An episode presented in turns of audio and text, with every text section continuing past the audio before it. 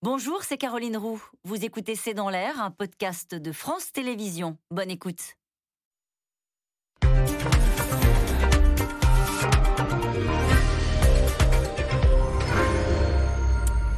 Bonsoir à toutes et à tous. Nous attendons vos questions SMS, Internet et réseaux sociaux pour alimenter notre discussion. La hausse est vertigineuse. 12,6% de hausse des prix du gaz en octobre. Une flambée qui touche aussi l'électricité et les prix des carburants qui ont pris 20% euh, en un an. Et Bruno Le Maire affirme cela va durer encore des semaines avec pour le gaz une facture annuelle qui pourrait augmenter de 400 euros. Certains évoquent déjà une bombe sociale à retardement. En Espagne, par exemple, la colère a déjà euh, donné lieu à des manifestations euh, depuis euh, le début de l'été. La colère naturellement liée à cette augmentation des tarifs de l'énergie. Confronté à la pression politique et au souvenir des Gilets jaunes, le gouvernement prépare de nouvelles mesures bien conscient que le chèque énergie de 100 euros ne suffira pas. Avec une contrainte néanmoins, poursuivre la transition écologique, alors que Yannick Jadot s'impose à l'instant à la primaire des écolos face à Sandrine Rousseau. Et le titre de cette émission ce soir, Gaz. Qui peut freiner la flambée? C'est le titre de cette émission. Françoise Fressoz avec nous ce soir. Vous êtes éditorialiste politique au journal Le Monde. Je cite votre dernier édito, Les leçons de la primaire verte. Emmanuel Duteil, vous êtes rédacteur en chef au service économie et social pour la radio Europe 1. On vous retrouve du lundi au vendredi dans l'émission La France qui bouge. Erwan Benezet, vous êtes journaliste en charge de l'énergie pour le Parisien aujourd'hui en France. Je cite votre article du jour, flambée des prix de l'électricité, quatre conseils pour mieux maîtriser la facture. Enfin, Jean Viard, vous êtes sociologue. Votre dernier ouvrage, La révolution que l'on attendait, est arrivé, le réenchantement du territoire, publié aux éditions de l'Aube. Bonsoir à tous les quatre. Bonsoir. Euh, merci de participer à ce C'est dans l'air en direct. Alors, je le disais, on va en parler à la fin de l'émission. Yannick Jadot a donc remporté euh, la primaire des écologistes. C'est important de parler de ce sujet-là parce que naturellement, c'est très lié aussi à, aux tarifs de l'énergie qui sont en train euh, de bondir. Et je, me tourne vers vous, Erwan Benezet, parce que la question que tous les gens qui nous regardent se posent sans doute ce soir, c'est jusqu'où ça peut aller? Ça va durer encore un peu parce que hum, ça aura échappé à personne. On sort de l'été, euh, l'automne est arrivé et l'hiver va poindre son nez. Donc avec lui les frimas et donc la période de chauffe. Euh, donc une nouvelle tension puisque des demandes sur, sur le chauffage électrique ou gaz. donc forcément ça va durer encore pendant au moins quelques semaines, voire quelques mois. Le, Premier ministre euh, Jean Castex évoque une situation conjoncturelle. Il est optimiste ou euh, Non, alors il, parle effectivement de la relance de la, demande, la demande économique mondiale, la consommation de la Chine. Euh, ce qui est structurel aussi, c'est l'approvisionnement de l'Europe qui dépend pour le tiers dans le gaz de la Russie, qui peut-être euh, elle est accusée par certains de euh, contenir. C'est ça. Euh, voilà. De faire monter artificiellement les prix en Exactement. retenant. Exactement. L'OPEP l'a fait à une certaine époque avec le pétrole. C'est un peu les mêmes mécanismes, effectivement. Emmanuel Duteil, sur cette hausse historique, c'est vrai que chaque mois, on voit arriver les, les, pourcentages de hausse du gaz, mais on peut aussi parler de l'électricité ou des prix des carburants. Et c'est assez vertigineux parce que ça se traduit très concrètement dans la vie des Français. Oui, c'est vertigineux parce que surtout, ça arrive chaque mois en ce moment. On n'était pas habitué non plus à ça, puisque ça a changé depuis quelques années pour les prix du gaz, où maintenant on a une augmentation mensuelle. Là, c'est la plus forte hausse depuis qu'on est passé à une hausse mensuelle, donc c'est-à-dire depuis 2013. Euh, ça s'explique effectivement euh, très simplement, hein, tout simplement par la reprise et un peu par la transition écologique aussi, parce qu'on consomme moins de charbon, donc il faut un petit peu se reporter, notamment sur le gaz. Mais vous le disiez, l'impact est tentaculaire. C'est-à-dire que, imaginez aujourd'hui que la facture de gaz pour un ménage moyen, avec là la hausse que l'on va avoir, ça va être 1000 482 euros par an. Alors pour ceux qui sont euh, chauffés avec euh, les tarifs euh, d'Engie, les tarifs réglementés. Mais la hausse est historique, c'est-à-dire que le prix du gaz a augmenté de 57% depuis le début de l'année, de 40% depuis janvier 2020. Et je préfère cette analyse-là parce que les prix ont quand même un peu baissé à cause de la crise, pour les mêmes raisons. À l'époque, on n'en consommait pas. Donc là, effectivement, la facture mensuelle augmente. Et comme vous le disiez très bien, Caroline, c'est-à-dire que si on ajoute à ça la hausse des prix du carburant, parce que il y a un truc qui, moi, m'impressionne, c'est-à-dire que les prix du carburant sont au même niveau que le premier week-end des Gilets jaunes. si vous ajoutez derrière ça euh, la hausse des prix de l'électricité, là, on peut le dire à tous vos téléspectateurs, mettez des sous de côté, sûrement 10% de hausse au début de l'année prochaine. C'est écrit. C'est écrit, parce que pour la même raison, qu'est-ce qui se passe? C'est que c'est une sorte de bourse finalement les prix de l'énergie. Pourquoi on paye plus cher aujourd'hui? Parce que les marchés mondiaux euh, s'envolent. On est à 400% de hausse sur le gaz et on va avoir pareil pour l'électricité. Alors certains pourraient dire bah, l'électricité, attendez, c'est bon, on a du nucléaire. Oui, mais on a 5% de notre consommation qui dépend de l'étranger. Donc euh, bah, voilà, c'est pour ça qu'on aura 10% de hausse mm. au début de l'année prochaine. Donc effectivement, la facture globale euh, va être très très très lourde. Et face à cela, on a un gouvernement euh, Françoise Fressos, qui a déjà hein, déclenché euh, certaines euh, dispositions, notamment le, chèque énergie. Et ça remet un sujet qui avait un petit peu disparu sur le devant de la scène. Je voudrais quand même faire un petit un point sur la conjoncture, c'est qu'on n'est quand même pas du tout dans, la, dans, dans ce qui s'était passé avant le mouvement des Gilets jaunes. D'abord, on a le pouvoir d'achat qui augmente qui est assez fortement, puisque cette année, le gouvernement prévoit une hausse de 2%. la consommation est dynamique. On a fait de l'épargne pendant le confinement. Donc c'est pas la même situation et en plus on est alerté, c'est-à-dire qu'on voit, on a eu le mouvement des gilets jaunes, oui, on, sait comment ça se passe. Un gouvernement extrêmement en alerte, qui n'a pas attendu puisqu'il a déjà euh, débloqué euh, le chèque énergie de 100 euros euh, pour les ménages qui seront le plus impactés. Donc c'est vrai qu'on crie au loup, mais parce qu'on crie au loup, je pense qu'on n'est pas du tout dans la même situation. le gouvernement est conscient qu'il y a un sujet, que ça peut se tendre pour une certaine partie de la population, mais on n'est pas dans cette, au fond, cette situation où personne n'avait rien vu. Vous savez, quand on avait augmenté la taxe carbone, parce qu'au fond, c'était une mesure budgétaire qui était euh, incompréhensible pour le, pour le commun des mortels, c'était juste une progression année par année. Et, tout d'un coup, ça a éclaté euh, à la tête de tout le monde parce que au fond, et la gauche et la droite s'étaient dit on va augmenter euh, la taxe carbone, baisser le coût du travail et personne n'y verra rien. Eh ben non, il y a eu cet grand événement. Là, la grosse différence, je vous dis, c'est que d'une part, la conjoncture de sortie de crise est bien meilleure et deuxièmement, on a un gouvernement en alerte. Ce qui me frappe en revanche, c'est que euh, ce qu'on vit là aujourd'hui, c'est ce qu'on va vivre dans la transition énergétique, que tout le monde annonce parce que euh, le pétrole va, va, être beaucoup plus cher, il va falloir aller vers l'électricité qui est coûteuse, donc on s'installe dans une conjoncture où le prix de l'énergie va être extrêmement fort. Et on n'a pas, y compris dans la campagne écologique, où on a vu beaucoup de différences entre une écologie d'accompagnement, une écologie de transformation, on n'a pas eu le mode d'emploi pour dire précisément euh, aux personnes, voilà, ça va coûter beaucoup plus cher, mais voilà comment on va collectivement le résoudre. Et ça, je pense que c'est ça, peut alimenter peut-être cette inquiétude qu'on voit surgir euh, sur le pouvoir d'achat, qui est redevenu la préoccupation principale des Jean Français. C'est vrai que ça remet sur le devant de l'actualité. On parle beaucoup en ce moment d'identité, beaucoup d'histoire, beaucoup d'immigration. Et puis là, il y a des sujets très concrets pour les semaines et les mois qui viennent, à, savoir le prix de l'énergie, les fins de mois difficiles. Tout à fait. Alors c'est vrai qu'au moment des Gilets jaunes, c'était une décision des politiques. Donc du coup, c'était perçu, on pouvait s'opposer. Là, je dirais que c'est une, décision du marché. Donc c'est pas exactement le même effet en termes de ressenti politique. Et d'ailleurs, quand on voit ce qui se passe en Italie, où ils ont lâché, je crois, quasiment 3 milliards, on voit bien que les gouvernements vont tout faire pour que la question sociale ne devienne pas centrale. Parce que, en gros, on a géré la crise en calant la question sociale parce qu'on a mis beaucoup d'argent. Mmh. Et au fond, depuis deux ans, on n'en parle pas. D'ailleurs, les salaires ont augmenté, etc.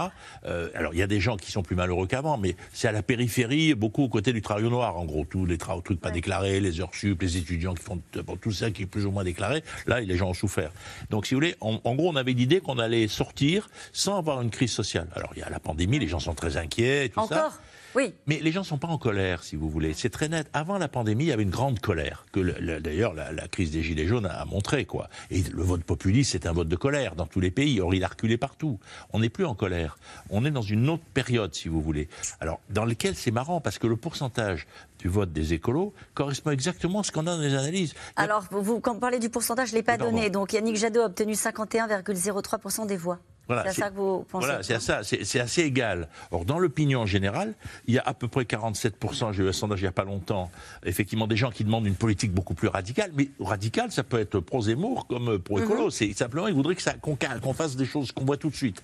Et puis, une légère majorité qui veulent qu'on continue à faire soft. Je dirais que les écolos, de ce point-là, ils sont banals, quoi. Ils ont le même pourcentage que les autres groupes sociaux. Et on en parlera euh, euh, longuement à la fin de l'émission parce qu'ils vont se retrouver dans une. Mais c'est pour dire les gens sont plus en colère. Donc, je pense qu'on n'est pas. Et je vais vous dire, je pense qu'on va lâcher des moyens. En ce moment, on n'est pas un milliard près, si je peux me permettre de dire ça. Non, mais c'est un peu ça. Donc, je vois pas l'intérêt d'aller au conflit sur des sujets comme ça. Je pense que c'est pas l'intérêt, c'est l'intérêt de personne parce que pour que la reprise prenne, il faut que les gens consomment. Or, ils ont les moyens. Les deux tiers des Français ont des sous. Il y a un tiers qui n'en a pas. Mais bon. Donc, pour que les gens consomment, il faut qu'ils aient l'impression que la société s'apaise. Si on revoit des conflits, les gens ne vont pas consommer. Donc, il vaut mieux lâcher 3 milliards, si je peux me pas 3 milliards, je dis ça parce que c'est ce qu'ont fait les Italiens, pour effectivement que les gens voient passer plus doucement cette zone, puisqu'il y a quand même un côté bosse de chameau là dans cette affaire, et mhm. puis euh. Même si vous avez raison sur le long terme, il me semble que c'est plutôt là on va lâcher de l'argent pour ne pas bloquer. Il y a plus de 100 milliards sur les comptes courants des Français. Je dirais le problème, c'est de les faire sortir. Si on met 3 milliards sur la table pour récupérer le reste, ça se joue. Là, on parlait de la population des Gilets jaunes qui ont peut-être pas ceux qui ont épargné pendant la crise. C'est compliqué. Les Gilets jaunes sont souvent des gens qui habitent dans le périurbain et dans le monde rural. C'est des gens qui ont des jardins souvent. C'est des gens qui, au fond, ont moins souffert dans leur vie privée que les gens en appartement des villes. Donc, euh, pour ça, moi, je dis ce qui a calmé les Gilets jaunes, c'est quand on a réouvert, vous savez, très vite, on a réouvert les endroits où on allait acheter des plants de tomates et tout. Et comme c'était en mars, au fond, ils ont pu se lancer dans le potager. Je dis ça un peu en riant, mais pas vraiment. Moi, je suis un rural, donc c'est évidemment notre rythme est celui-là. Et si vous voulez, je pense que ça a beaucoup joué. Les Gilets jaunes ne sont pas des gens de la ville. Ce sont des gens de l'extérieur. Là, on n'est pas exactement dans la même situation pour ça aussi. Et d'ailleurs, les Gilets jaunes, si vous voulez, c'est pour ça qu'il ne faut pas dire que les Gilets jaunes vont revenir. C'était quoi les Gilets jaunes? C'était une partie du peuple, travailleurs, en promotion sociale, et d'un coup on leur disait votre mais modèle la revendication était légitime sur le pouvoir d'achat. Oui, elle était aussi culturelle, c'est-à-dire qu'en gros on disait votre modèle est nul. Deux diesel, une maison pas isolée, une heure de la ville et tout. Rentrer en ville, faites du vélo. Excusez-moi. Mais là, rentrer en ville, faites du vélo. Pendant la pandémie, c'est ceux qui avaient des jardins qui étaient contents. Donc ils, sont, ils, sont, ils ont un peu gagné culturellement la bataille pendant ce temps-là. Et nous reviendrons sur la question euh, des, des colères sociales longuement au cours de cette émission. En tout cas, c'est peu de dire que le gouvernement gouvernement suit le dossier avec beaucoup d'attention. La flambée des prix de l'énergie remet la question sociale sur le devant de l'actualité. Plus 44% pour les prix du gaz euh, depuis janvier 2020, avec des prix de l'électricité et des carburants qui suivent également, on l'a bien compris, hein, une forte hausse. Après le chèque énergie, le gouvernement planche naturellement sur de nouvelles mesures. Laura Radeux, Mathieu, Mathieu Lignot et Maxime Liogier. Depuis des mois, l'escalade des prix de l'énergie n'en finit plus. Au 1er octobre, la facture de gaz augmentera cette fois de 12,6%, un record depuis 2013. En tout, 5 millions de ménages sont concernés par ce tarif réglementé. On a effectivement une augmentation très forte qui suscite une inquiétude parfaitement légitime de nos compatriotes. Nous continuons à suivre cela avec beaucoup d'attention, beaucoup de vigilance, parce que nous mesurons avec Jean Castex à quel point ça pèse sur le pouvoir d'achat de chaque ménage français. En moyenne, une famille dépensait en janvier 2020 1030 euros pour se chauffer au gaz. Le mois prochain donc, la facture s'élèvera à 1482 euros, soit 44% de plus. Une envolée historique qui devrait durer. La faute aux marchés mondiaux dont la France est dépendante. La France ne dispose pas de gaz sur son territoire et importe 99% de sa consommation de gaz naturel. Entre les problèmes d'offres du côté de la Norvège, la Russie et une forte demande chinoise en gaz naturel liquéfié, les facteurs sont multiples, dans un contexte de reprise économique mondiale. Alors pour tenter d'alléger ce fardeau qui pèse de plus en plus lourd sur les consommateurs, Jean Castex promet mi-septembre un nouveau coup de pouce pour 6 millions de foyers. Je vous annonce aujourd'hui qu'une aide exceptionnelle de 100 euros sera versée à la fin de l'année sous la forme d'une revalorisation de ce chèque énergie. Mais l'exécutif le sait. Le dossier est trop sensible pour en rester là. De nouvelles aides devraient être annoncées d'ici fin octobre. En plus des mesures qu'on a prises sur le pouvoir d'achat, en augmentant la prime d'activité, en défiscalisant les heures supplémentaires, en faisant des exonérations de charges, en baissant l'impôt sur le revenu et en supprimant la taxe d'habitation, en plus du chèque énergie qu'on a augmenté de 100 euros pour 6 millions de ménages, on réfléchit évidemment à d'autres mesures, notamment s'agissant du prix du gaz. Le pouvoir d'achat des Français. À quelques mois de la présidentielle, le thème devrait tenir une place centrale dans la campagne. Alors déjà à gauche, les propositions se multiplient. Je propose notamment d'abord d'étendre le chèque énergie actuel, il concerne un peu moins de 6 millions euh, de foyers, eh bien je propose de l'étendre à 15 millions de foyers supplémentaires. La cherté de la vie, la difficulté de vivre et d'assumer les dépenses courantes sont dans les ménages populaires euh, aujourd'hui quelque chose qui étrangle les gens. Donc c'est maintenant qu'il faut faire quelque chose. Alors, le blocage des prix. Euh, c'est une mesure assez simple à prendre et elle permet de bloquer les prix sur les produits de, première nécessité. Bah, l'énergie, essentiellement. Avec l'arrivée de l'hiver, de nouvelles hausses devraient se succéder en novembre, décembre et janvier. Pour cette association de consommateurs, l'État doit dès lors jouer sa part en mettant fin à l'escalade fiscale. Ce qu'on demande du BFC que choisir au pouvoir public, c'est de mettre fin à ce qu'on considère comme une aberration fiscale. C'est-à-dire que, par exemple, sur le gaz, vous avez deux taxes euh, propres au gaz et vous avez la TVA qui pèse euh, sur ces taxes, donc une surtaxe finalement qui, euh, qui pèse sur le pouvoir d'achat des, consommateurs. Et quand on fait les calculs, cette surtaxe concerne aussi bien le gaz, l'électricité, le fuel domestique et les carburants, bah ça, ça rapporte 4,6 milliards d'euros à l'État tous les ans. Et ça, ces 4,6 milliards d'euros de pouvoir d'achat, bah, les pouvoirs publics peuvent et doivent les rendre à l'ensemble des consommateurs. Sur le front des prix de l'énergie, les mauvaises nouvelles pourraient encore s'accumuler. L'UFC Que Choisir prévoit en effet une hausse de 10% du tarif réglementé de l'électricité début 2022.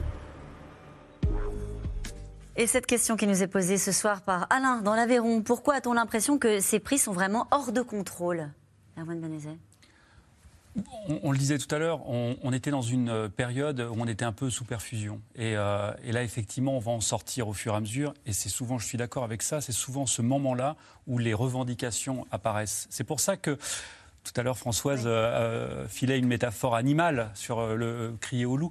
Moi, j'en dirais une autre. J'ai le sentiment qu'aujourd'hui, on est un peu comme les lapins dans les phares et qu'au moment où on va en sortir, et c'est ça que le, que le, gouvernement craint. Il y a quand même une accumulation qui est un petit peu différente de 2008 et le mouvement des Gilets jaunes. C'est qu'il y a vraiment une accumulation entre euh, la hausse des, prix euh, dans certaines matières premières, euh, les carburants, l'électricité, le gaz. Et c'est cette accumulation-là euh, qui fait que ça peut devenir compliqué. On se pose la question de savoir ce que va faire le gouvernement. Il faut savoir qu'en Europe, déjà, d'autres gouvernements ont déjà pris des initiatives. Alors c'est le cas, on peut y aller, on peut raconter ce qui s'est passé notamment en Espagne. Parce qu'en Espagne, il y a déjà eu des mouvements sociaux. Hein. Alors pour le coup, ils ont, il y a eu des mouvements sociaux, mais comme en Italie, comme euh, et pour le coup là, ils ont touché euh, au vraiment au, Graal, c'est-à-dire qu'ils ont baissé, divisé par deux la TVA. Ils sont passés de 21 à 10% sur l'électricité et ils ont ponctionné mm. les entreprises de l'énergie euh, sur les, les, les, les, les valeurs, enfin l'argent qu'ils avaient pris pendant, le, pendant le, la pandémie. Et donc, il y a là déjà clairement deux voies. Est-ce que le gouvernement français va le faire? Pour l'instant, et je repense à ce que Bruno Le Maire a dit euh, sur Public Sénat vendredi, euh, en disant qu'en plus il avait parlé dans euh, le regroupe la semaine prochaine, c'est de revoir le marché de l'électricité. Sauf que le gouvernement français aujourd'hui, il a des leviers, on va, on va peut-être en parler, bah, il a des leviers directs. Alors, les leviers les plus simples, c'est fiscaux. Effectivement, aujourd'hui, le prix de l'électricité est taxé d'un tiers euh, sur euh, le mégawattheure. Le prix du carburant est taxé sur deux tiers le litre, etc., euh, etc. Et donc, il y a vraiment des leviers. Il y a un dernier chiffre que je donnerai, c'est que l'argent sur l'énergie, enfin sur le, le, gouvernement aujourd'hui va disposer de 3 milliards d'euros supplémentaires grâce à l'augmentation euh, des prix de l'énergie et notamment des prix de l'électricité. Pourquoi? Parce que quand l'électricité, les prix de l'électricité sont élevés, c'est des subventions dans le renouvelable en moins sur la, alors, sur la CSPE. En fait, aujourd'hui, euh, le, le, gouvernement subventionne une partie des énergies renouvelables. Comme les prix de l'électricité sont augmentés, les prix de l'énergie sont en train d'augmenter, ce sont des subventions en moins. Et donc, on va le voir dans le PLF 2022, 3 milliards d'euros euh, que l'État pourrait redistribuer. Je, juste, je fais écho à ce que vous venez de dire à l'instant pour vérifier une phrase qu'a dite euh, Marine Le Pen, qui était, euh, elle a tweeté ce matin sur ce sujet-là. Elle dit grâce aux taxes et à la TVA sur, sur ce qui est en train de se passer, les Français étouffent et l'État s'enrichit. Est-ce que l'État s'enrichit en ce moment?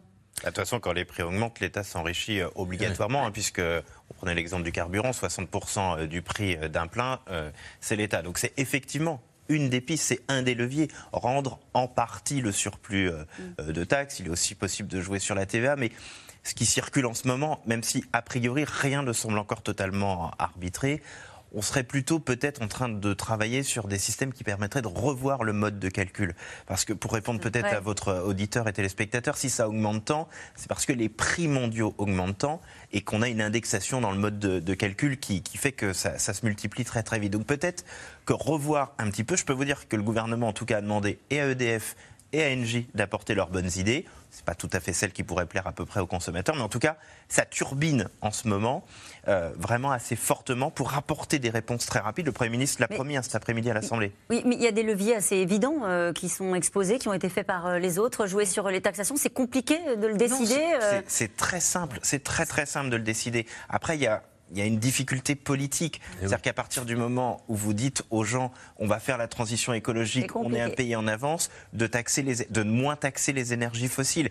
Euh, ce matin, alors c'est pas pour vendre ma maison européenne, mais ce matin on avait Gabriel Attal, euh, le hmm. porte-parole du gouvernement. C'est pas anodin s'il n'a parlé que de, de mesures liées au gaz. Le gaz, ça pollue un peu moins. Donc c'est peut-être plus acceptable. Donc peut-être qu'il est possible qu'ils aillent sur. puis c'est ce qu'on voit le plus en ce moment quand vous entendez une hausse de 12,6 mais c'est sûrement pas anodin. Donc il y a un autre levier, c'est le levier qu'ils ont choisi, c'est-à-dire on touche pas à la taxation sur euh, le prix de l'énergie, mais on met, c'est ce que vous disiez tout à l'heure, le chèque énergie et oui, mais en on distribue du chèque ça énergie. rejoint ce que je vous disais tout à l'heure, c'est-à-dire je pense qu'il y a un manque de préparation euh, euh, des structures d'intervention sur une conjoncture où ça va devenir plus cher. C'est-à-dire il va falloir s'habituer à payer son essence son électricité plus chère. Et euh, là, on trouve un gouvernement qui est un peu paniqué parce qu'il voit que ça augmente très vite et, que, et qui doit faire des compensations sociales. Je pense qu'il y a un manque de réflexion collective. Hein, je ne mets pas seulement en cause le gouvernement, mais je, je m'adresse aussi aux Verts qui ont été en primaire pendant un mois et demi, qu'on a entendu débattre, j'ai pas la queue d'une idée de ce qu'ils vont faire pour essayer de faire en sorte que. Alors ici, ils vous disent on va faire les passoires thermiques, on va, on va rénover euh, les logements et tout. Oui, mais concrètement. Qu'est-ce qui vous manque euh, dans le logiciel? Qu'est-ce qui vous manque, Françoise Fressoz? Une, une, solution pourquoi? Pour dire comment est-ce qu'on va accompagner socialement la transition écologique? En fait, je pense qu'on est à un moment où euh, l'État-providence est en train de se. va être obligé de se repenser à l'aune de la transition écologique. C'est-à-dire qu'il va falloir euh, qu'on décide collectivement euh, comment on aide les plus fragiles, par quel dispositif on les aide et qui va payer Parce que là, on est, dans, on est encore dans l'argent magique, c'est-à-dire qu'on est dans la fin du quoi qu'il en coûte, il reste des petits milliards, la croissance est plus forte, donc on a de l'excédent, donc on peut. Mm. Mais on n'a pas pensé collectivement comment on va affronter la situation qu'on est en train de vivre aujourd'hui et qui va se prolonger pendant toute la durée de la transition écologique. Et là, je fais encore référence à Jean Pisani-Ferry, un économiste très brillant, qui nous a dit le choc de la transition, ça va être violent. Ça va, être violent. Et on est assez démunis sur la pensée collective de comment on va faire. Mhm. Jean Viard, vous vouliez dire un mot? Oui, c'est-à-dire il y a deux sujets, on les mélange tout le temps. Il y a le sujet de bloquer le réchauffement climatique, en gros à 1,5%. Et la deuxième question, c'est comment on vit avec cette augmentation? Vous voyez? Bah, Moi, je fais de la formation de pompiers en ce moment. Ben, en gros, on dit au type de Lille, on va te former à Marseille. Au type de Marseille, les jeunes, on va les former en Algérie. C'est-à-dire, parce qu'un type pompier de Lille n'a jamais été formé pour la lutte contre les incendies. Or, on estime que le climat va se déplacer de 500 km. Mais c'est vrai pour tout. Regardez les diesels. On peut plus entrer dans la ville suivant les voitures qu'on a. Mais on vous dit pas ce qu'il faut faire. On vous dit, si vous habitez à Paris, on vous aide. Oui, mais la plupart des gens qui rentrent dans Paris n'habitent pas Paris. Euh, puisque justement, ils viennent à Paris en voiture. Donc, si vous voulez, on est à un moment où on vous dit, voilà, ça, c'est plus possible. Mais on ne vous dit pas ce qu'on fait. Est-ce qu'on va faire des parkings? Est-ce qu'on fera des parkings relais? Est-ce qu'on on pourra prendre une voiture électrique pour rentrer dans la ville. Tout le monde s'en fout. Et donc, du Tout le monde s'en fout, personne ne sait. Mais non, mais c'est pas des politiques, parce qu'on dit, ah oui, à fin 2024, on peut plus rentrer avec les critères 2, etc. 23, je ne veux pas dire. Mais on ne dit pas ce qu'on va faire. Donc je pense que là-dessus, on dirait qu'il y a un côté magique Or, on est face à une transition sur les objets techniques, sur tout ça, qui n'est pas idéologique. On, a décidé de le faire. Donc, il faut mettre des politiques publiques pour sécuriser les populations. Parce qu'on ne va pas mhm. dire aux gens, ben non, ta voiture, tu la jettes. Mais ta, voiture, tu la jettes, tu la jettes. Les milieux populaires n'ont jamais acheté. Donc, ça veut dire quoi? Là, on ne peut pas dire aux populations, débrouillez-vous avec l'augmentation des prix des carburants. C'est exactement la même chose. Oui, les, les carburants vont augmenter. Oui, l'énergie devient une question centrale des sociétés. Donc, effectivement, ça nécessite des réflexions de politique publique. Alors, on peut dire, on isole les logements, les gens dépensent moins. D'ailleurs, les voitures consomment moins d'essence qu'il y a 25 donc quand on donne les prix, on oublie toujours de dire que les voitures consomment de moins en moins. Donc quelque part, le chèque dépense diminue. Mais sur tous ces sujets, c'est vrai qu'on dirait chaque fois qu'on est surpris. Là, on est surpris, parce que vous l'avez très bien dit tout à l'heure, Emmanuel Duteil, on est surpris parce que c'est spectaculaire, que ça va très vite, que ça touche l'ensemble de la planète. On peut parler de ce qui se passe aujourd'hui en Chine, où on éteint, on ferme les entreprises parce qu'il euh, y a, cette explosion du coût de, l'énergie. Et c'est vrai que toutes les sociétés sont surprises par la façon dont les choses se passent. Parce que le redémarrage après crise est tellement violent, et comme on n'a jamais vécu une crise pandémique, on ne peut pas savoir. C'est tellement violent que ça, se que ça bloque. Quoi. On le voit bien dans le prix du bois. Moi, je suis dans l'édition, il n'y a plus de papier. Donc, ouais. pourquoi? Parce que le temps qu'on remette en place, qu'on coupe les arbres, qu'on fasse du papier, tout ça, ben, ça fait du temps. Ben, pendant un an, on n'a pas coupé d'arbres. Et, Jean Viard, dire aux Français euh, les moins aisés, euh, ceux qui ont le plus de difficultés, on vous aide à, à passer ce choc, ça ne peut pas être une solution durable. C'est-à-dire dire le chèque énergie, mettons-le à 300 euros pour encaisser, puisqu'on peut visiblement en ce moment, euh, oh, oh, mettons-le à 300 euros pour encaisser ce choc. Vous dites c'est pas trancher le vrai débat qu'on va avoir euh, devant nous. C'est qu'une partie. Il faut le faire parce qu'on n'a pas envie là d'explosion. Il ne faut pas oublier que les gens, 35% des gens sont dépressifs, etc. Je veux dire, humainement, on sort blessé par cette pandémie. Mm. Et dans nos familles, on s'est engueulé. Il y a un million de couples qui se sont séparés. Il faut faire très attention. La société, elle bouge dans l'intime, hein, très fortement. On n'est pas en colère, mais on est. Non, mais ça, c'est dans l'intime. Et si vous voulez, donc les gens sont fragiles.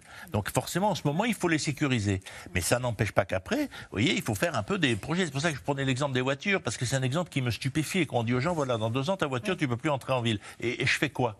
Jean-Pierre, vous me disiez tout à l'heure, euh, pendant le reportage, vous me disiez, c'est pas pareil l'augmentation des prix des carburants par rapport à l'augmentation du gaz ou de l'électricité. Ben, on le vit pas de la même manière. Ben, d'abord, 70% des gens vont travailler en voiture. Or, des gens qui se chauffent au gaz, c'est surtout des urbains qui, en fait, utilisent peu leur voiture. Puisque la voiture est celle des gens qui sont pas dans les villes. Et donc, si vous voulez, c'est pour ça que c'est n'est pas le même public, j'allais dire. Et puis, en plus, je vous dis, excusez-moi, mais l'argent de l'essence, vous voyez votre pognon se vider quand la roulette tourne. Oui. Vous voyez votre fric sortir. Alors que le gaz, c'est un peu discret, c'est 40 euros par voir mois. Le compteur, quoi. Non, mais c'est 40 euros par mois, etc. C'est diffus. En plus, il y a des gens qui payent, on ne paye pas tous en même temps. Vous voyez, je veux dire, c'est moins brutal et ça touche pas la même population. On parle beaucoup des ménages, Emmanuel Duteil, bien sûr, parce qu'on parle des colères sociales et on va y venir dans un instant. On parle moins des entreprises. C'est un sujet aussi pour les entreprises Bien sûr, c'est un sujet qui peut, bloquer la, qui peut bloquer la reprise au global. Vous avez raison pour les ménages, ça peut bloquer un peu. Mais pour les entreprises, notamment pour les gros industriels français, c'est un pan qui est quand même important de, leur, de leurs dépenses. Ils ne peuvent pas faire autrement. C'est comme un ménage, hein. c'est une dépense euh, complètement euh, contrainte. Mais j'ai envie de dire que même si elle, elle devait payer un peu plus cher, pour la plupart de nos grands industriels, ça voit un poil mieux qu'avant. Donc elles, elles ont eu pour certaines, elles ont en tout cas une dynamique de relance qui peut leur permettre un peu d'absorber. Et puis, ne pas oublier un petit delta, c'est que les entreprises peuvent passer leur hausse de coûts. prenons un exemple, par exemple Michelin en ce moment paye beaucoup plus cher son caoutchouc. Mm. Si vous devez aller changer vos pneus demain matin, vous allez payer un petit peu plus cher.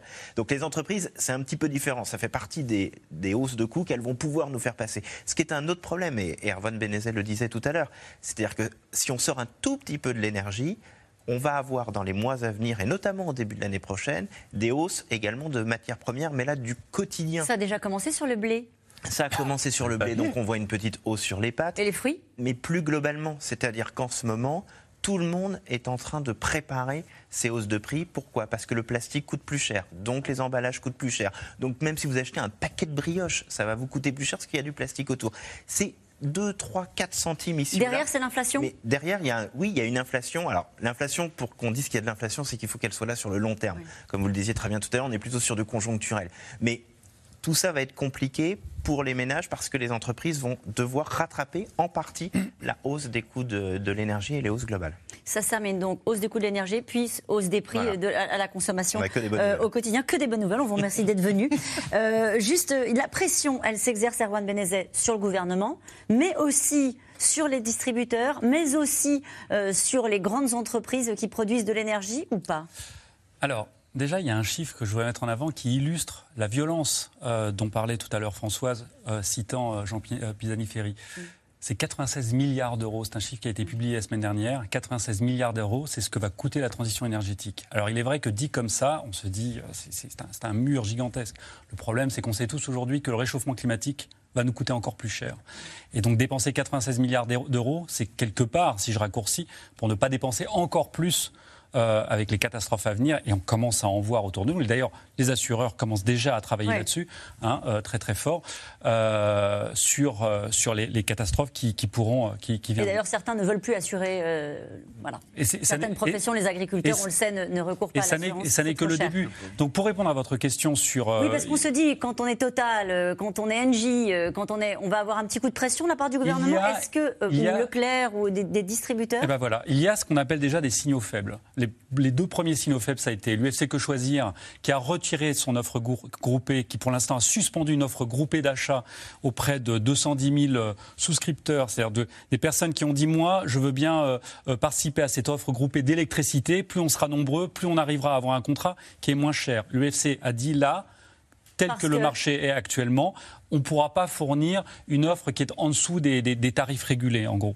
Et donc, ils ont arrêté. L'autre signal faible, c'est le retrait de Leclerc, Leclerc Énergie. Hein, Leclerc Énergie avait voulu basculer, alors je ne vais pas être trop technique, mais basculer dans une offre dynamique, c'est-à-dire une offre directement indexée sur les prix du marché. Et d'ailleurs, on parlait de l'Espagne tout à l'heure, l'Espagne s'est trouvée euh, très fortement impactée tout de suite par la hausse des prix de l'électricité parce qu'ils ont déjà ces offres dynamiques aujourd'hui. Et donc, euh, Leclerc voulait se lancer là-dedans. Ils ont 140 000 clients. Ils ont dit à leurs clients, finalement, on ne va pas le faire, mais ils sont encore allés plus loin. Ils ont dit, on se retire, allez, allez voir ailleurs. Pourquoi ils ont... fait ça? Parce qu'ils n'étaient pas en capacité d'assumer Parce qu'aujourd'hui, la, fourniture d'électricité, c'est pour répondre à votre question, les fournisseurs, n'est plus rentable.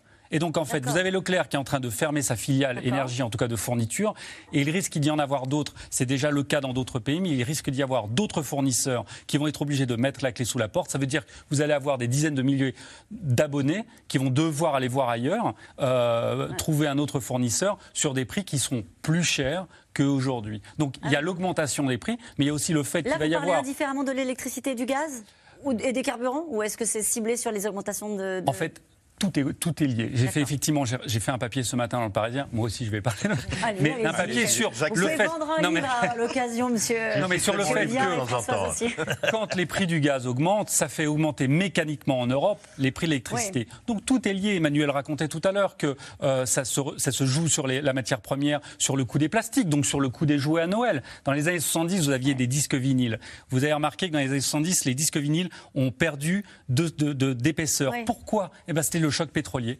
Ça coûtait tellement cher à un moment de produire du plastique, donc, dont, sont faits ces, disques-là, qu'on s'est mis à, en faire des plus fins. Et ça se reporte sur toutes les, tous les produits à base de plastique. Et, du coup, donc, le gouvernement peut jouer sur le levier de la fiscalité. Euh, les distributeurs, nous disent, n'ont plus de marge. Euh, les consommateurs ont-ils des leviers pour faire baisser les prix? Euh, J'entends par là, est-ce qu'on peut changer d'opérateur pour, par exemple, c'est possible pour les abonnements Oui, alors dans l'électricité, par exemple, le delta est tellement faible, et puis de toute façon, aujourd'hui, il n'y a qu'une recommandation à faire, vu les fluctuations des prix du marché, c'est de ne surtout pas aller sur des offres de marché, et c'est de prendre soit des offres de marché, mais qui sont indexées sur les tarifs régulés, parce qu'aujourd'hui, ce sont les plus stables, même s'ils augmentent, ou d'aller sur les offres le TRV électricité. C'est important. Et c'est la même chose dans le gaz. Parce que depuis ce matin, on entend beaucoup hein, sur les radios, euh, etc. Euh, il faut, vous pouvez changer d'abonnement, vous pouvez aller sur des prix fixes, et c'est très simple, et il suffit de s'inscrire. Actuellement, ça, ne change pas grand-chose. C'est ça. C'est intéressant d'aller sur des prix fixes, mais tout dépend le démarrage du prix fixe. C'était très bien il y a 2-3 ans. Les gens et puis attention, parce qu'il ne faut pas oublier qu'on parle certes de la hausse des prix du gaz, mais une fois de plus, ça ne touche que, et ça il faut rassurer peut-être vos téléspectateurs, ça ne touche que les gens qui sont au tarif réglementé d'Engie, c'est 3 millions de, oui, mais sauf que... on va laisser finir juste Emmanuel. pardon Emmanuel. Non mais effectivement, ça touche beaucoup de monde en, en par ricochet, mais... Aujourd'hui, moi je ne conseillerais pas obligatoirement d'aller vérifier les différentes offres autour, puisque en ce moment, les prix sont quand même élevés et tout le monde va être au démarrage euh, assez haut. Assez, haut donc et après, on est coincé avec un prix fixe. Après, vous êtes coincé avec un prix fixe. Vous vouliez dire un moyen Juste que les tarifs régulés, c'est une référence. Et donc, quand les tarifs régulés bougent, derrière, les offres de marché bougent aussi. En fait, ils gardent le delta pour qu'ils pour qu'ils puissent se faire des marges. Donc, même les offres de marché vont augmentent, suivent le même, le même. Ce que je retiens de tout ce que vous avez dit sur, euh, sur cette, euh, au cours de cette discussion-là, c'est que même si le gouvernement joue sur certains leviers, même si on finit par trouver des abonnements moins chers, de toute façon, le prix de l'énergie va continuer euh, à monter et il va falloir s'y habituer. Euh, et d'ailleurs, en Espagne, les prix de l'électricité et du gaz ont déjà fait descendre, on l'a dit tout à l'heure, des milliers de manifestants dans la rue depuis le printemps. Le sujet on le sait, est éruptif en France également. Euh, les dernières grosses colères sociales se sont enflammées sur les prix des carburants. Walid Berissoul et Éric Chevalier. C'est sans doute le lieu où l'on mesure encore le mieux l'humeur des Français la station-service et ses prix à la pompe qui ne cessent d'augmenter. 1,67€ le litre de samplon 98 relevé ici il y a quelques jours. On est largement au-dessus de ce qu'il y avait avant les gilets jaunes, donc euh, on voit qu'on augmente de partout, tout augmente de toute façon. Quoi qu'on fasse, tout augmente. Les gens, ils en peuvent plus. Aujourd'hui, vous vivez avec 1300 euros, 1500 euros en région parisienne, on ne vit pas. Tout le monde survit, tout, tout le monde, euh, à chaque fois, on est dans le rouge, tout le monde est dans le rouge. Une colère qui en évoque une autre. Début novembre 2018, le litre d'essence tourne encore autour des 1,50€, mais certains automobilistes arborent déjà un gilet jaune. Allez, on est parti. Un mouvement spontané parti des réseaux sociaux qui appelle à bloquer les routes du pays pour protester contre les taxes sur les carburants. Madame, excusez-moi de vous déranger, c'est quand la hausse du carburant euh, Les APL qui diminuent, enfin bref, pendant ce temps-là, on a un gouvernement qui se gorge. Sur les tracts, une date, le 17 novembre. Premier acte d'une révolte qui va bouleverser le quinquennat d'Emmanuel Macron. C'est qu'un début. Ce sera le premier jour d'un mouvement très long. Euh, Monsieur Macron ne lâche pas, mais nous non plus. C'était encore l'époque où le gouvernement assumait d'augmenter les prix de l'essence pour tous à travers la taxe carbone. J'entends parfaitement euh, euh, la grogne, euh, le mécontentement parfois, euh, la colère aussi euh, qui peut s'exprimer. Euh, mais je dis euh, aujourd'hui, comme je l'ai toujours dit, que euh, il n'y a pas de solution magique au problème du dérèglement climatique. Mais samedi après samedi, la colère monte et révèle brutalement la fracture sociale vécue et exprimée par ceux qui occupent les ronds-points. Dans le Cantal, on n'a pas d'autoroute. On a les trains, on en a très très peu. Euh, voilà, si on n'a pas la voiture, euh, ben, on peut rien faire. L'urgence climatique d'un côté, l'angoisse de la fin du mois de l'autre. Et au cœur de la crise, un ministre démissionnaire, Nicolas Hulot, qui devait être le visage d'une transition écologique rassemblant tous les Français. La France se serait bien passée de cette confrontation euh, qui effectivement oppose l'écologie au social, alors que euh, ma volonté à moi, c'était effectivement de réconcilier l'écologie et le social. Et on n'y est pas parvenu. Et cette crise était évitable. Ce n'était pourtant pas la première fois que les routes de France connaissaient un embrasement. Plus exactement les routes bretonnes, en 2013. Le gouvernement avait tenté d'installer ces portiques censés prélever une écotaxe sur les poids lourds. La colère s'était alors parée de rouge et le projet avait dû être abandonné face aux revendications d'une contestation inédite. L'agriculteur Thierry Méret était l'une des figures du mouvement. C'était euh, montré, on était quand même véritablement des citoyens, euh, et donc il fallait nous écouter. Mais l'État a mis beaucoup trop de temps à, à nous prendre au sérieux. À l'époque, c'est Ségolène Royal qui avait enterré l'écotaxe. Elle garde depuis un souvenir très vif de cet épisode et s'inquiète ce matin de voir réunis les ingrédients d'une nouvelle révolte. La flambée du prix de l'énergie et de l'essence, c'est une bombe sociale à retardement. Quand est-ce que les Gilets jaunes se sont mis sur les ronds-points, notamment les femmes retraitées? Euh, C'est au mois de novembre. Vous voyez, on est au mois de septembre. Donc il faut absolument que cette question soit réglée avant. Le coût de l'énergie, ferment de la colère, chez nos voisins aussi.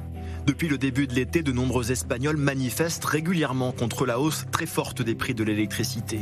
En un an, ils sont quasiment passés du simple au double. Face à cette crise, Madrid en appelle à une prise de conscience bien plus globale. Il est important de répéter à tous nos concitoyens que l'augmentation du coût de l'énergie est un problème européen. Ce n'est pas uniquement le problème de chaque pays membre de l'Union européenne. En conséquence, nous devons chercher une solution au niveau européen.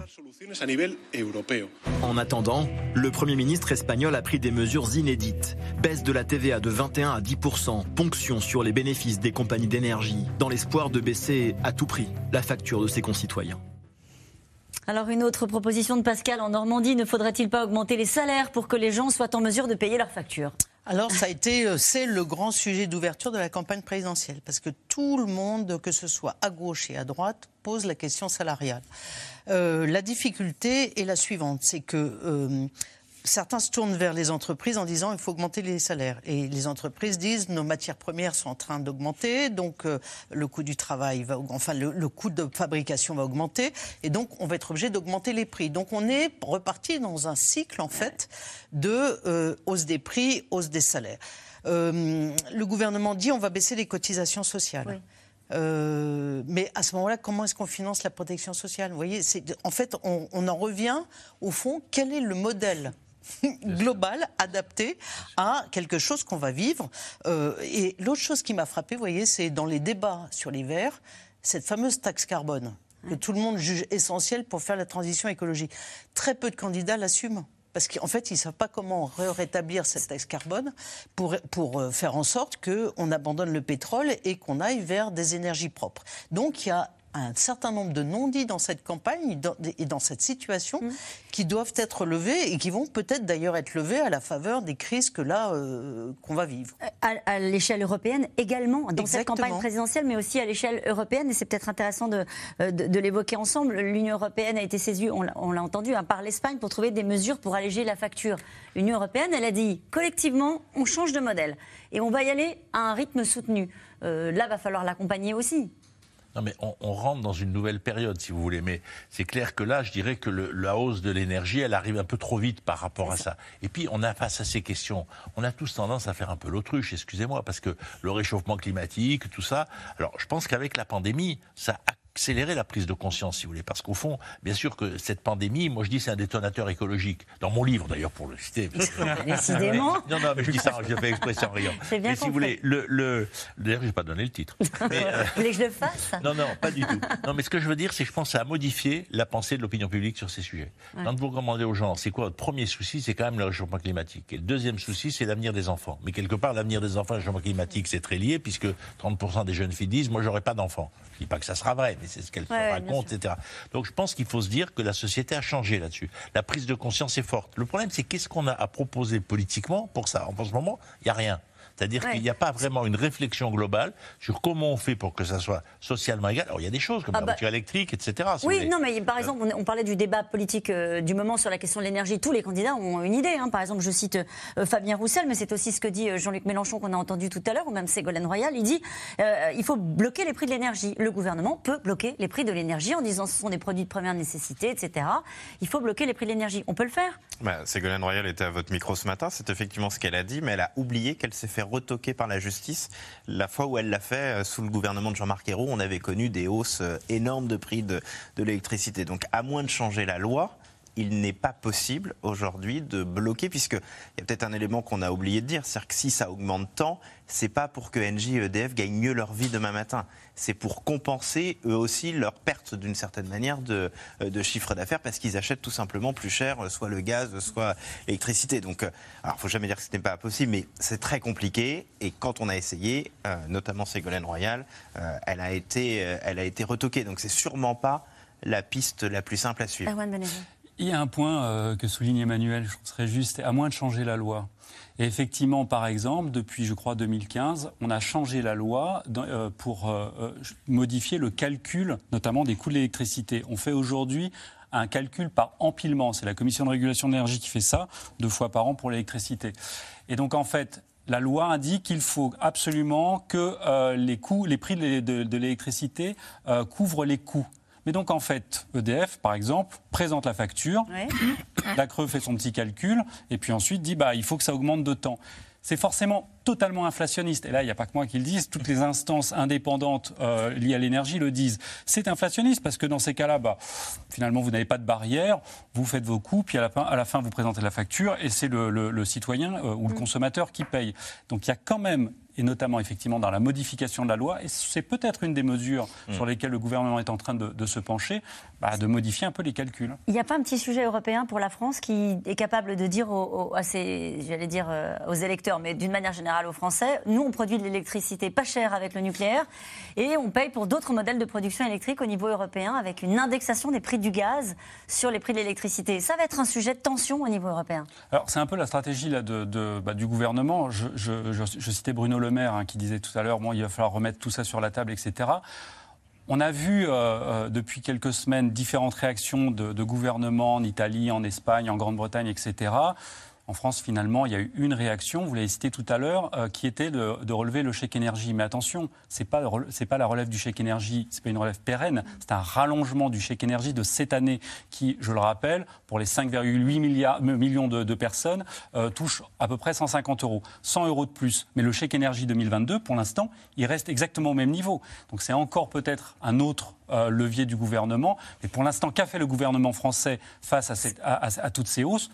Pas grand-chose. Mais je veux vous emmener sur la réflexion que doit avoir l'Europe, Françoise Fressoz. Est-ce que là, on parlait en disant on n'a pas théorisé ce qui est en train de se passer? On a la Commission européenne qui dit au peuple d'Europe, on a bien vu qu'il y avait cette colère liée au prix de l'énergie, qui dit de toute façon, il va falloir y aller parce que c'est le modèle qu'a choisi Alors, ce qui, me, ce qui me frappe dans le, dans, sur ce qui se passe en Europe, c'est qu'au fond, ils ont, euh, ils ont pris vraiment le tournant de la transition écologique, mais on l'a plutôt euh, vu sous le plan du plan d'investissement, c'est-à-dire comment est-ce qu'on arrive à investir. Euh, euh, par exemple, euh, dans des nouvelles filières pour soutenir les énergies propres. Et c'est vrai que ce qui aujourd'hui s'invite dans le débat, c'est et le consommateur, qu'est-ce qu'on en fait?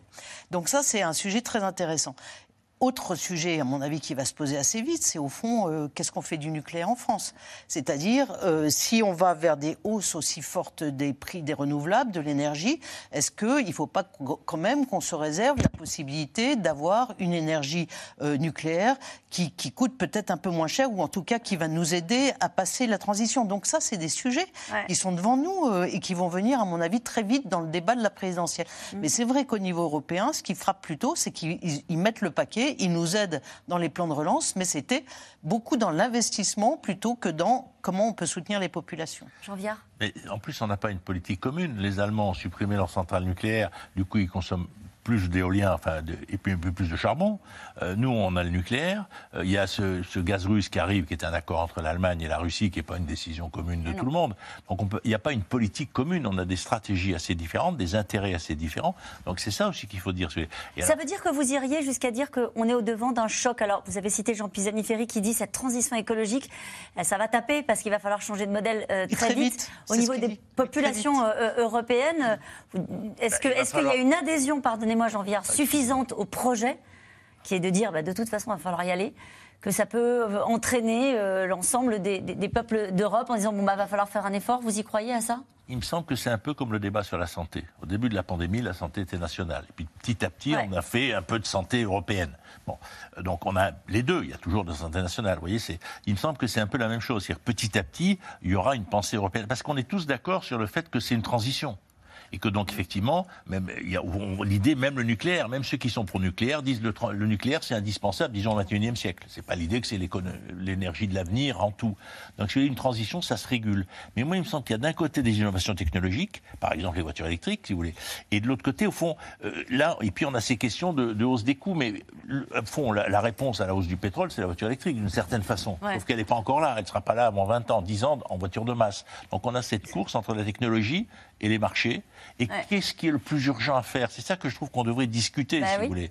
Parce qu'on ne peut pas tout faire en même temps. On n'a pas les moyens. Et les gens, ils n'ont pas les moyens. Est-ce qu'ils ont leur maison? Est-ce qu'ils changent de voiture?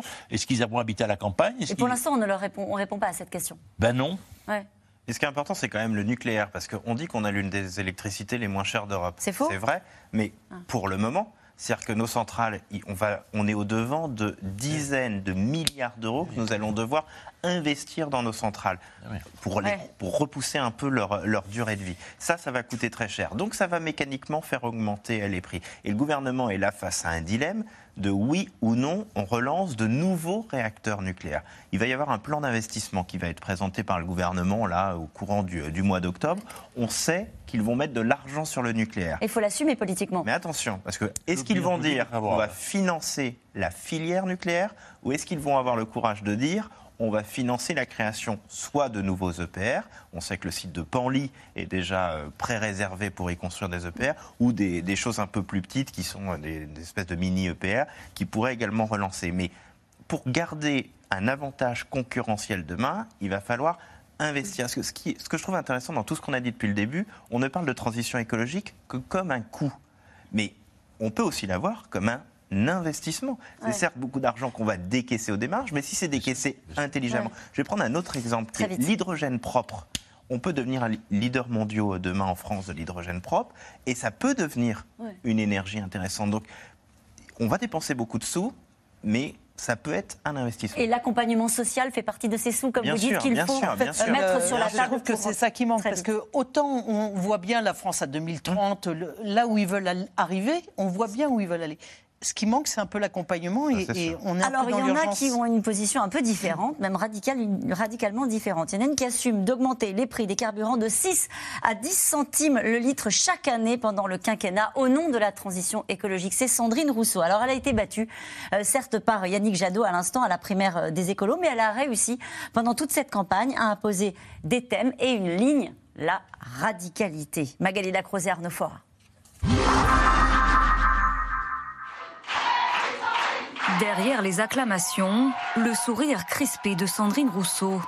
Il y a quelques minutes, le verdict est tombé. La candidate ne représentera pas les Verts à l'élection présidentielle. Cette campagne présidentielle ne pourra plus complètement être la même après notre campagne des primaires. Et ça, c'est déjà une première victoire. Ce n'est que le début de quelque chose. Ça n'est que le début de quelque chose. Vraiment.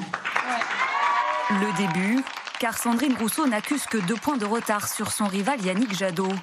Preuve que la candidate a fini par imprimer sa marque au sein de sa famille politique.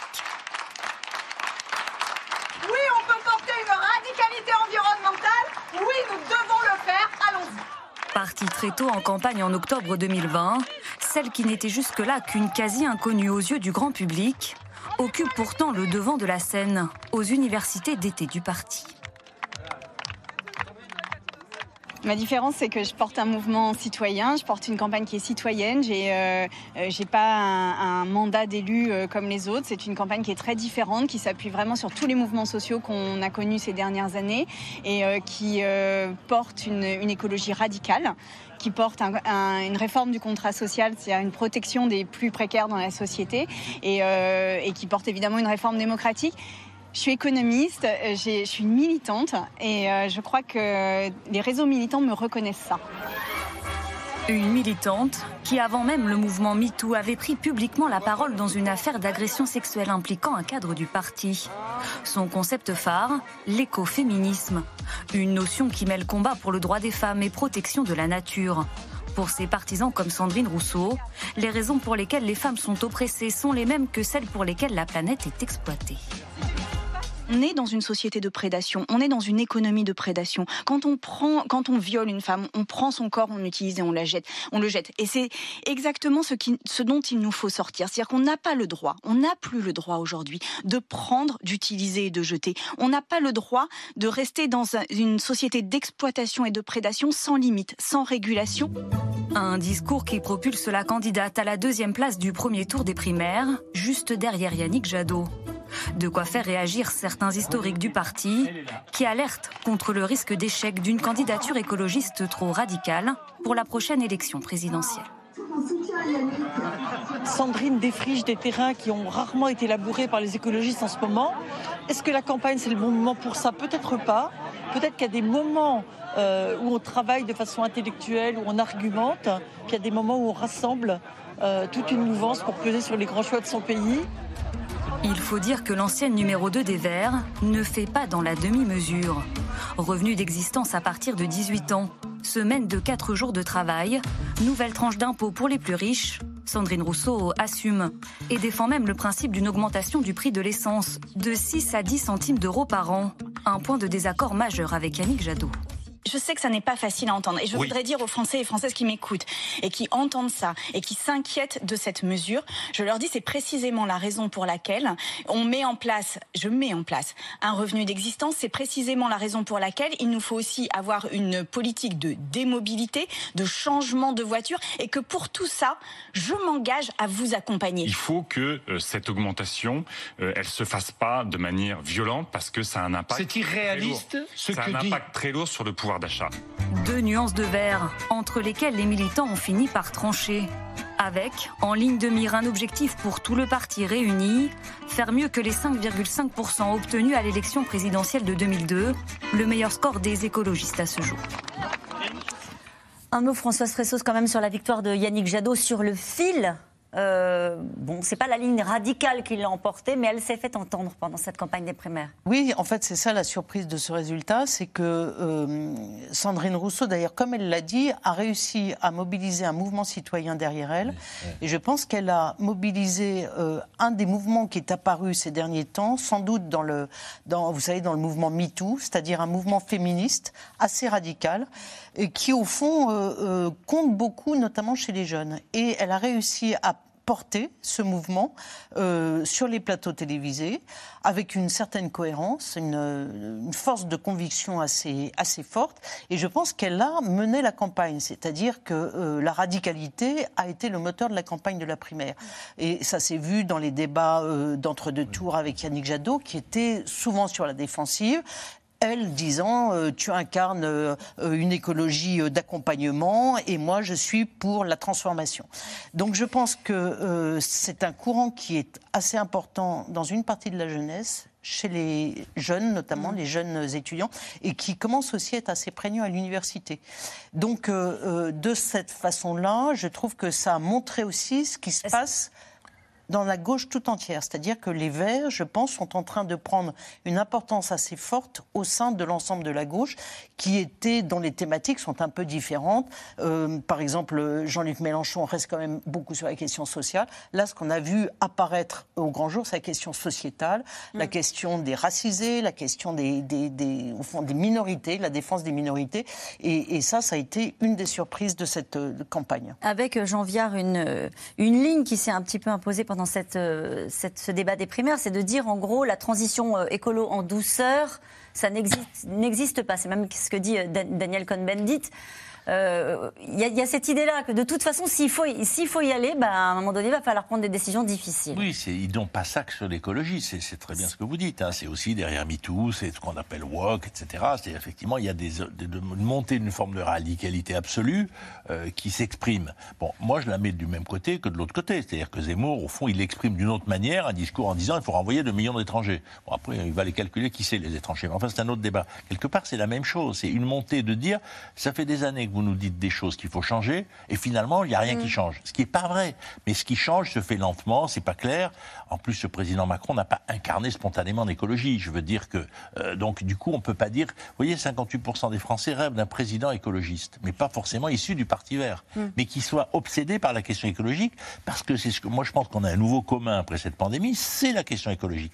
Et que quelle que soit euh, ses, sympathies politiques, quel que soit son niveau social, quel que soit son âge. mais, les, mais les mêmes l'âge, parce que les grands-parents, est-ce qu'ils ne sont pas les plus sensibles à l'avenir de leurs petits-enfants? Si vous voulez, on dirait que les grands-parents, ils sont, voilà, ils sont vieux, ils s'en foutent, ils vont bientôt mourir. Mais pas du tout, ils sont des enfants, des petits-enfants. Donc la campagne de, qui avait été faite en disant les vieux, ils ne votent pas écolo, c'est idiot. Je veux dire, excusez-moi, tout le monde.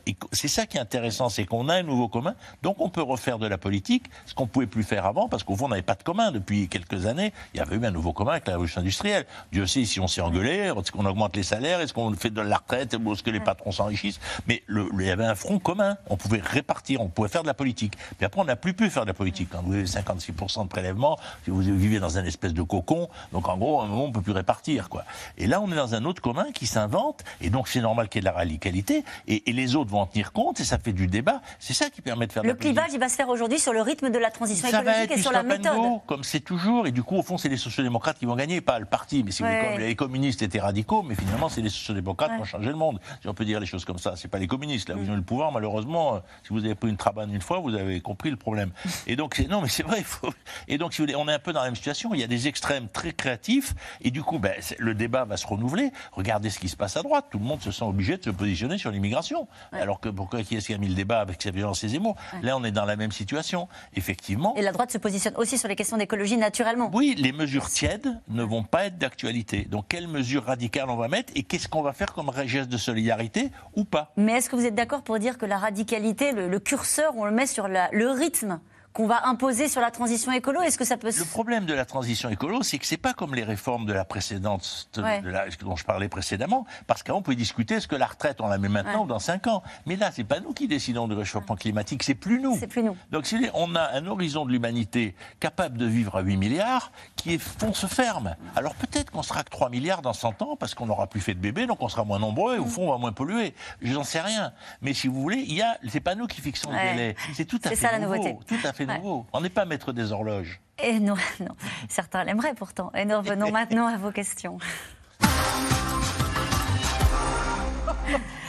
Euh, cette question de Frédéric dans le Vaucluse, ces hausses successives du prix des énergies vont-elles poser problème à Emmanuel Macron, François Fressoz Ça lui pose déjà un problème. Ça lui pose un problème et je, je pense qu'il sera très vigilant pendant toute la, la, la, la période qu'il sépare de l'élection et qu'il fera toutes les mesures possibles pour éviter qu'il y ait un incendie social. En même temps, c'est-à-dire continuer sur la transition écolo, mais continuer quand même à accompagner socialement. Exactement. Pour, euh, Exactement. euh, une question de Guy dans l'Ain. Est-ce que ce coup de chaud sur les énergies est conjoncturel? Je me tourne vers vous, Emmanuel Duteil. Alors, il est conjoncturel dans son importance et dans la rapidité de l'ampleur. Il est structurel dans le fait que on sait que les énergies vont coûter plus cher. Il y aura pas. il y a- Toutes les énergies d'ailleurs. On a dit les énergies depuis le début sans faire la dis- le distinguo Non, entre les carburant, énergies, gaz on sait et que le pétrole, à un moment, euh, c'est pas inépuisable, donc euh, inévitablement, euh, les prix vont, vont augmenter. Et là, il faut quand même voir les prix. On est à 80 dollars sur ce qu'on appelle le baril de Brent, c'est celui de la, de la mer du Nord. On était à 16 euh, il y a, en 2020, au pire moment de la, de la crise. Donc oui, les énergies vont connaissent là un vrai coup de chauffe, mais vont sûrement rester à des niveaux élevés de façon structurelle. Une question de Michel dans le rôle. Quelle est la part des taxes dans le prix des énergies? L'État pourrait-il les réduire pour compenser la hausse des prix? Euh, La réponse est oui, euh, et la réponse elle vient de l'Espagne. C'est exactement ce qu'ils ont fait. Ils ont divisé par deux euh, les taxes sur le- sur l'électricité euh, pour faire baisser pour faire baisser le le, le- le- le- le prix de, de l'électricité. Euh, je rappelle, hein, c'est deux tiers sur les carburants, les taxes, un tiers sur euh, sur l'électricité. Donc euh, ça pèse énormément. Là, pour le coup, c'est une décision politique Totalement. et facile à appliquer et assez rapide. C'est à la fois une décision politique et une décision financière. Parce que juste sur le carburant, la- les taxes sur le carburant, et la moitié c'est la TVA, l'autre c'est la TICPE, et en plus il y a une TVA sur la TVA, c'est 42 milliards d'euros. Donc, euh, si vous De baissez- recettes. De recettes. Ouais. Donc si vous baissez les taxes euh, à, un moment où on commence à un petit peu faire le... Enfin, on, on parle de la fin du quoi qu'il en coûte, euh, c'est sûr que c'est aussi une, défi- une décision économique. On fait qu'en parler de la fin du quoi qu'il en coûte. Pour l'instant, oui, il y, a, il y a bien un moment où il faudra... Allez, une question de Catherine en Côte d'Or. Le prix des énergies est sans cesse en hausse. À ce rythme, même les classes moyennes dites supérieures vont devenir contestataires. Oui, mais il y a quand même de la marge. Même sur toutes ces questions, au fond, un des enjeux, c'est que les classes moyennes, elles peuvent absorber une partie de la hausse. Et le problème, c'est comment on fait pour que les classes plus populaires, on leur donne une indemnité. C'est Oui. un peu ça, alors, la, la- la vraie question. Les classes moyennes, elles ont aussi la question du logement. Oui, elles ont aussi la question du logement, mais elles ont économisé 146 milliards ou 136 milliards pendant la pandémie. Donc c'est en ce moment, elles sont pas. Il y a qu'à voir. euh, En ce moment, il y a du monde partout. Vous discutez avec un chauffeur de taxi, vous dit il y a autant de sorties tous les jours qu'avant le week-end. C'est-à-dire que les Français sortent, consomment, etc. Donc pour ça qu'il ne faut pas, faut pas pleurer sur les classes moyennes. Il y aura le temps après. Mais en ce Après moment, quoi? ben, quand ils auront dépensé leurs 146 milliards. Mais pour le moment, la question, c'est plutôt les classes populaires et les classes populaires des villes. C'est pour ça qu'on a dit, parce que le gaz est très phénomène urbain. Une question d'Éric en Haute-Garonne. Comment se fait-il que le prix de l'électricité soit indexé sur celui du gaz? Alors, bah là, c'est très simple, c'est que dans tout un tas de pays euh, en, en Europe, y compris en France d'ailleurs, vous en avez 11, il y, a des, il y a des centrales au gaz. D'ailleurs, on a fermé les centrales de charbon et pour compenser, on a ouvert certaines centrales au gaz. Et donc, euh, quand vous produisez de l'électricité à partir d'une matière première, le gaz, euh, qui a, dont le coût a augmenté, bah, forcément, mécaniquement, vous faites augmenter le coût de l'électricité. Et ça a été une décision qui a été prise aussi à l'échelle européenne? C'est-à-dire d'indexer le, le coût de l'électricité sur le. le- Bah, le c'est surtout que plus il y a de centrales au gaz qui produisent de l'électricité parce qu'il y a de moins de centrales au charbon, bah, plus vous avez besoin de gaz et plus le, gaz coûte cher. Plus... Une question de David en Haute-Savoie. À Savoie, à quoi va servir le montant des taxes encaissées par l'État suite à ces augmentations? Alors, Bonne question. Payer un peu le quoi qu'il en coûte. Non, mais il y a- un point. enfin, pour moi, c'est une des questions centrales du débat. Je reviens aux 5 centimes de, de- de Sandrine euh, Rousseau. Rousseau. Rousseau, merci. Euh, et et c'est là où je trouve qu'il y a un petit manque d'imagination. C'est-à-dire qu'à chaque fois euh, qu'on cherche une solution, bah, la solution, c'est d'augmenter les taxes. Et j'en reviens à cette très bonne question de, de cet auditeur. Finalement, la vraie question, c'est pas est-ce qu'il faut augmenter les taxes? Qu'est-ce qu'on fait déjà ça. des taxes qu'on a? investit? Qu'est-ce qu'on fait des 42 milliards? Qu'est-ce qu'on fait de Qu'est-ce qu'on en fait? Et comment on les redistribue Autrement dit, à- les affecter, en fait, ce que l'État... Exactement, euh, à la fois dans la transition énergétique et à la fois dans l'accompagnement des gens qui peut-être qui économiquement subissent la transition carbone, énergétique. C'est qu'on ne savait pas à quoi allait servir cet argent. Alors pourtant, il l'avait dit à un moment donné, euh, Ouais. peut-être trop tard dans la, la- la- la crise qui était déjà euh, fortement lancée, mais ils avaient expliqué que c'était des taxes qui devaient servir à la transition écologique. Ça n'a pas suffi à faire euh, retomber la colère. Et on continue à, à vouloir les augmenter. Euh, question de Raymond euh, dans les Alpes de Haute-Provence. Se chauffer va-t-il devenir un luxe réservé aux ménages aisés? Il y a un rapport européen qui explique qu'il y a 30 millions de, foyers qui ne se chauffent pas correctement, qui sont en précarité énergétique en Europe y compris parce qu'en général, c'est aussi ceux qui sont mal isolés, je veux dire, parce que ce sont des logements anciens, dégradés, etc. Donc non seulement ils sont mal chauffés, mais en plus quand ils se chauffent, il faut beaucoup de chauffage pour qu'ils mm. fassent chaud, si vous voulez. Donc c'est clair. Non, mais c'est clair. C'est dire, attendez, dans une situation comme ça, il y a toujours une partie. C'est pour ça qu'il ne faut pas dire tout le monde. Il faut dire, par exemple, là, on a dit, il y a 36 millions de personnes en Europe qui sont directement affectées.